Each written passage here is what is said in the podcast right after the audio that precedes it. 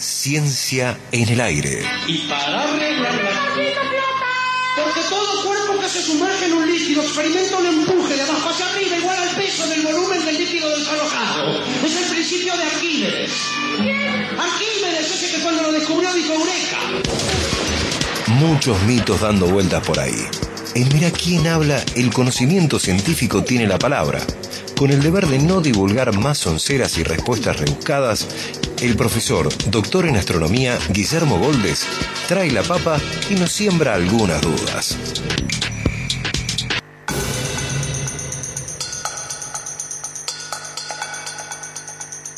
Profe querido, buen día, ¿cómo estás? Excelente. ¿Todo ¿Cómo bien? andan? Una alegría verte, Muy como bien, siempre. Igualmente, igualmente. Te Algunos, vi, sí. algunos no. anuncios. Ah, algunos chivos, bien. A ver. Dale. ¿Qué- No, no, que veo? hablando con el, con el flaco Aguirre. Ah, sí, intercambiando sí, teorías todo, científicas, todo. Algún chanchullo tienen todo, entre manos, algún chanchullo. todo, pidiéndole consejos para Para una buena foto, cómo obtener con mi propio celular Sí. un mejor contraste, todo. Sí, está todo. bien, está bien. Sí. Bueno. Me dijo que va a andar bien eso. Dicen que en el Parque Sarmiento salen bárbaros, no sé por qué, que es una zona magnética. Y que dice, salimos todos lindos del Parque Sarmiento. Mira, No sé, debe ser por el, por el, el verde. Sí. el perfume. La no luz sé, natural. El lago. la luz natural. en- Mi mamá tiene en su casa una foto que alimenta mi ego cada vez que entro a su casa, una foto esas grandes que se ponían como ¿Salí fachero? En, en marco, tenía cinco años. Ah, Eh, cinco años también. Corte llora, taza. Ah, pelo largo, medio rubio, en el Parque Sarmiento apoyado contra un árbol del, del Parque Sarmiento. Pero la tiene grande así. En un altar. Sí, sí, a mí me da un poco, o sea, me me alimenta mi ego, pero a la vez digo, "Ma, para un poco, para, porque la gente entra y, y ve esa foto, porque ¿quién es? ¿Viste? Claro. Compartila, dale, compartila en Instagram. Mi mamá Dale. tenía un cuadro Sí. Apaisado, largo, mío, de bebé. ¿Desnudito? Donde había. No, era solamente la, pa- la parte de la cabeza y la cara, con Sí. un sombrerito Sí. jugando. Ah, y había nueve, nueve Tengo circulitos Tengo. color sepia. Sí. Debería, debería Tengo. rastrearlo. Debería rastrearlo para poner el perfil. Sí. Yo lo tengo en casa encuadrado, Sí. ¿eh? con vidrio y todo. Encuadrado. Sí, sí, encuadrado y con vidrio. casi- casi un no, Chucky. No en la pared, Sí. no, no, no está, No. está en un armario bien guardado. No. Para que nadie lo vea. Lo, Ah, no está a la vista. lo pasado no está, pisado. exhibida, no está exhibida, digamos. Pero soy yo de bebé en una Sí. foto múltiple, Ajá. eh, sin exponer mis partes pudendas, lógicamente. No, ¿no? claro, Siempre claro. estuve en contra de eso. No hace falta. ¿Eh? Salvo en el perfil. Bueno, Sí, sí. escúcheme. Continúan las inscripciones para todos los cursos online en el campus virtual de la UNC. Bien. Recuerde que hay más de 70 cursos disponibles en este momento, que hay ya más de medio millón de personas que han pasado o están pasando como alumnos por el campus virtual y que los cursos son gratuitos, abiertos para todo público y cada estudiante se inscribe cuando puede cursa en los horarios que tiene disponibles y avanza a su propio ritmo. En la página de la UNC, arriba a la izquierda, campus virtual, y ahí entran al sitio. También les quiero contar que el 2 de marzo, a partir del 2 de marzo, es el nuevo COPUSI, Congreso Internacional de Comunicación Pública de la Ciencia. Muy bien, muy bien. Iniciativa que empezó aquí en Córdoba hace ya 10 años u 11 años por iniciativa de la Facultad de Ciencias de la Comunicación, pero este año le toca a Río Negro y es la primera vez que se hace en Bariloche. Nosotros en particular vamos a participar en una mesa que habla de las carreras que forman comunicadores científicos. Todavía no sé si voy a poder ir presencialmente, ando con ganas, pero está complicado porque es el comienzo del, del año lectivo y demás, ¿no? Bien, y quería co- comentarles que en, en la página web de la UNC, www.unc.edu.ar, una de las noticias habla de tres proyectos científicos cordobeses que recibieron financiamiento de la Universidad de Cambridge para transferir conocimiento al sector socioproductivo, ¿no? Muy bien. Entonces quería que hiciéramos un, un punteo muy rápido de esos proyectos. No es porque el hecho de que Cambridge diga que esos proyectos son interesantes y les dé algo de financiamiento, eh, no es por el hecho de que eso los distinga frente a muchos otros miles de proyectos de investigación, muchos de los cuales tienen transferencia al sector socioproductivo en la Universidad de Córdoba. Digo, eso no los hace ni mejores ni peores Sí. Pero sí facilita que tres proyectos que se venían desarrollando aquí reciban algo de financiamiento, ¿no? Que viene de, de Cambridge. Y se los menciono muy rápidamente. Uno es de la Facultad de Ciencias Agropecuarias y se llama rizobacterias, rizobacterias Sí. para promoción del crecimiento vegetal. Bien. Ciencias agropecuarias, las rizobacterias son algunas bacterias que a veces se fijan, por ejemplo, en las raíces de las plantas Ajá. y les dan ciertos beneficios. Bien. Les permiten una especie de simbiosis. La bacteria le aporta algo a la planta, la planta le aporta algo a la bacteria, ¿no? Bacterias positivas. Claro que sí, claro que sí. Bueno, así como nosotros tenemos bacterias que son muy positivas, como las que tenemos en el tracto digestivo. Bueno, a veces también tenemos bacterias que no nos hacen bien en el tracto digestivo, pero. Para que funcione el tracto digestivo necesitamos ciertas bacterias, ¿no es cierto?, que viven allí adentro y Sí. que a, a su vez nos ayudan a nosotros con la digestión. Eh, otro de los proyectos que este es de la Universidad Tecnológica eh, Regional Córdoba es la valorización de residuos plásticos a través de pirólisis, se llama el proyecto, pero ahora explico qué es esto. Ajá. Usted iba a hacer un comentario respecto a No. la pirólisis. No, no, me suena. Bueno. Me suena chispeante. Valorización de residuos plásticos. Era De algo lo que en Pirola, ahí al final de la Núñez. Ah, ¿todavía existe? Creo que no. Ah. Creo que fundió. Bueno, bueno. Creo que Macri fundió, fíjese que eso tiene, tiene relación con el proyecto. A ver. Fíjese que tiene relación. Pero antes le digo que se refiere eh, a cómo tratar residuos plásticos que están entre los más contaminantes que tenemos porque no se degradan fácilmente o tardan miles, Miles de años. de años Sí. en degradarse.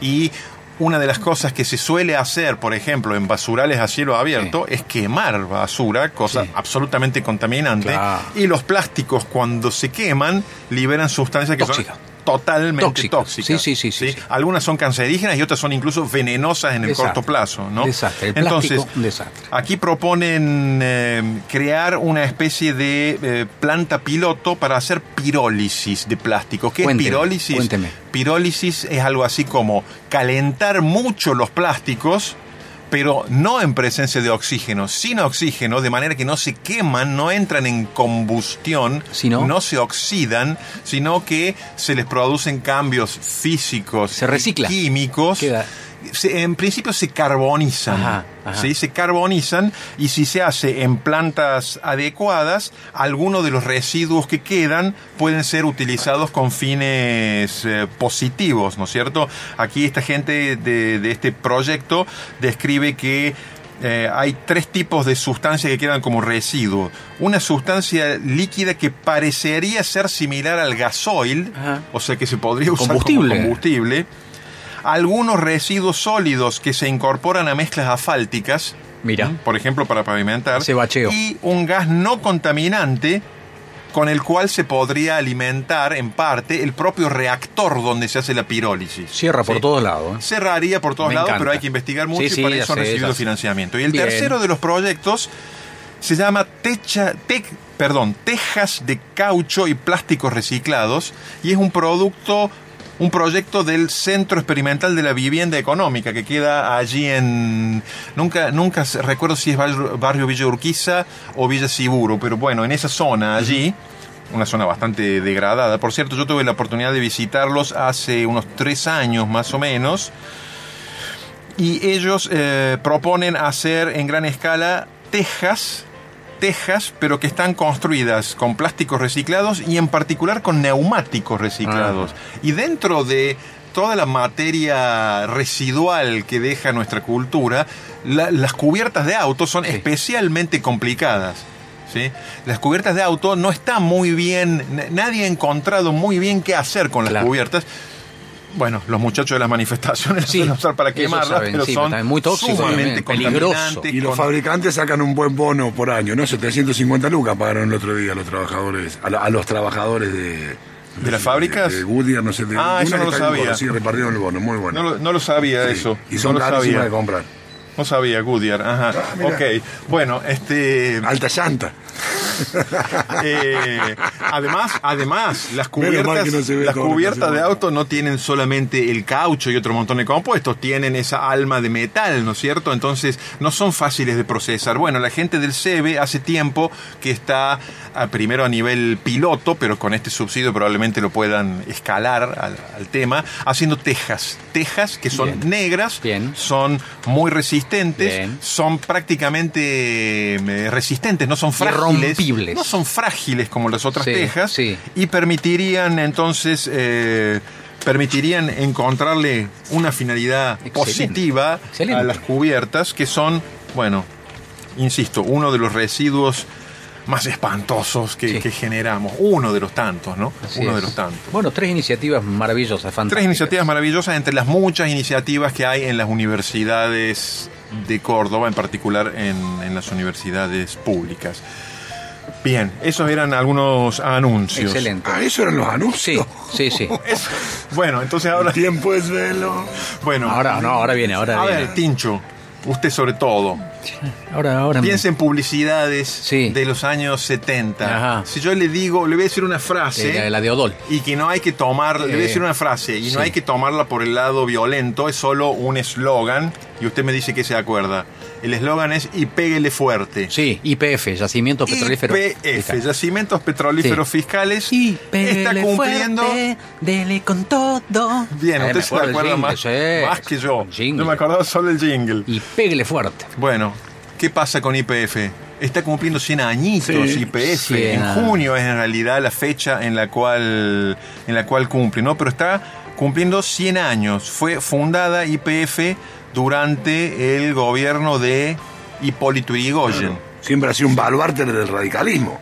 Y demostrar como que el Partido Radical e Irigoyen habían dado comienzo a la empresa A la empresa petrolera estatal, claro. petrolera y de luego gasífera y en la actualidad La también fundó tiene... Irigoyen y la fundió Carlos Saúl, ¿no? Bueno. Y la, y la privatizó, sí, Sí. Y la privatizó, si mal no recuerdo, en el año 92, Escucha, escucha, escucha. me parece. Escucha, escucha. Viajemos en el tiempo, escucha.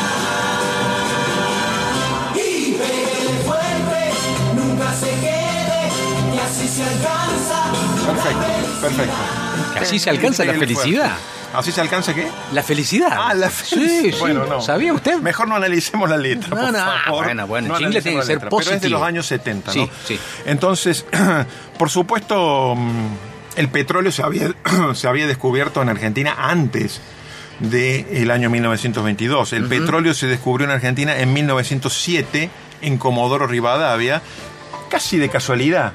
Estaban haciendo una perforación buscando agua potable Sí. y apareció petróleo, Sí. ¿no? Y a partir de ahí ya empezaron a instalarse eh, algunas empresas, primero algunas empresas extranjeras, Claro, rapidito. eh, y luego, bueno, luego IPF, y por supuesto IPF tuvo y tiene un rol absolutamente central, además de ser la empresa más grande de la Argentina, eh, tiene un rol absolutamente central en el desarrollo industrial de la Argentina, en el desarrollo tecnológico, y hoy no solo trabaja con petróleo y naftas y con gas, sino que tiene una división que se dedica al procesamiento del litio para las baterías de litio, que como saben son las baterías ya del presente y probablemente del futuro, y tiene una división eh, que se llama IPF Luz, que bueno, tiene que ver con la generación de energía eléctrica, y tiene una división que se llama IPF Tech, que es compartida con el CONICET para el desarrollo de productos de alta tecnología. Hay una fundación IPF, bueno, es decir,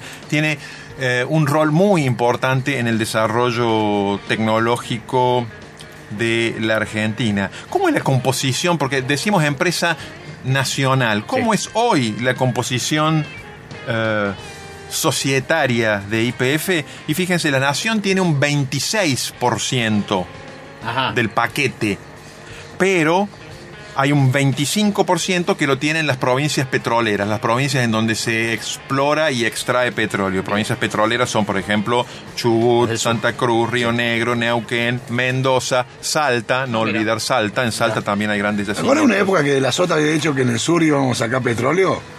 Sí, Sí, sí, no, me no, acuerdo, tiró, tiró de me razón. acuerdo, me acuerdo. En, Córdoba se han Sí, hecho exploraciones también, eh, se han hecho exploraciones. Entiendo que Hay poco. hay poco o que es caro, eh, a una profundidad que no es la adecuada. Además, eh, Menos mal. en la menos. Patagonia, ustedes recuerden que en la Patagonia, donde están los principales yacimientos, bueno, es una estepa, ¿no es cierto? En Córdoba, en la zona del sur de Córdoba, ¿qué es lo que predomina?